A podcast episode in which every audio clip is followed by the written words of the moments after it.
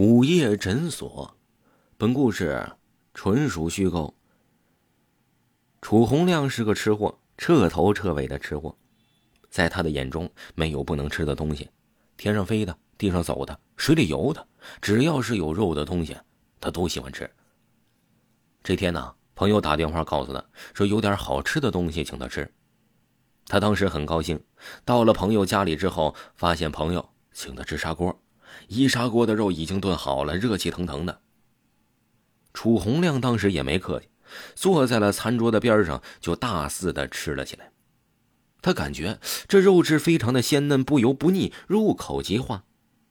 这样鲜美的肉食，他还从来没有吃过呢，十分的好奇，就向朋友询问，问他这是什么肉。朋友听到他的询问之后，露出了神秘的笑容，笑而不语。当两个人吃完大半砂锅的肉之后，楚红亮一筷子夹出来一根手指，这是一个小孩的手指，都已经被煮得开花了，露出了白色的骨头，就像是被煮烂的鸡爪子一样。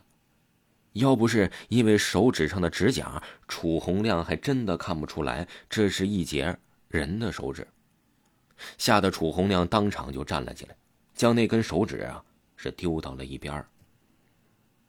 你别告诉我这是人肉啊！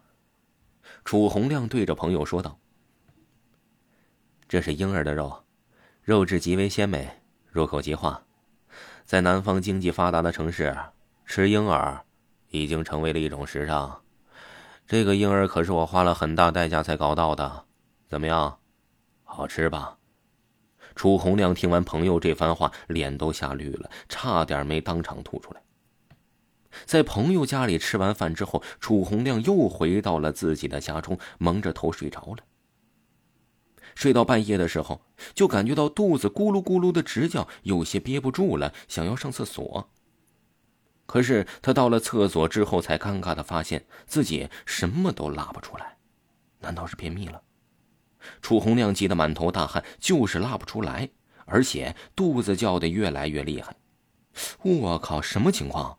受不了了，得去医院。楚红亮在心里暗暗吐槽了一番，急急忙忙的穿好了衣服，就奔着医院去了。走到了半路，他就感觉自己的肚子实在是受不了了，感觉肠子已经打结了。就在他疼痛难忍的时候，发现了对面呢有个开着灯的小诊所。算了，挺不到医院了，还是在这个小诊所将就一下吧。明天。再去医院。楚红亮快步的对着小诊所走了过去，一把就推开了小诊所的门。一进到小诊所，楚红亮就闻到了一股刺鼻的血腥味儿，熏得他差点喘不上气儿来。小诊所就是小诊所，卫生条件就是不如大医院。大医院里全部都是消毒水的味道，这咋全是血腥的味道啊？楚红亮在心里吐槽。眼睛向着白大褂的大夫望了过去。这个穿着白大褂的大夫呀，真是个极品邋遢的大夫。白色的外套上沾满了血迹，有的是新鲜的，也有的也已经干枯的成为了暗红色，就像是很长时间没有洗过一样。这还不算，这哥们的头发是爆炸似的，就像是鸡窝一样，看着就很恶心。他那双手上现在还拿着一把手术刀呢。刀子上还沾满着红色的鲜血。看着楚红亮菊花都紧了，不知道的还以为这个诊所是个屠宰场呢。楚红亮现在的肚子实在是难受，也管不了那么多了，一把抓住了大夫的胳膊。我肚子疼，快帮我想想办法。楚红亮说着，躺下。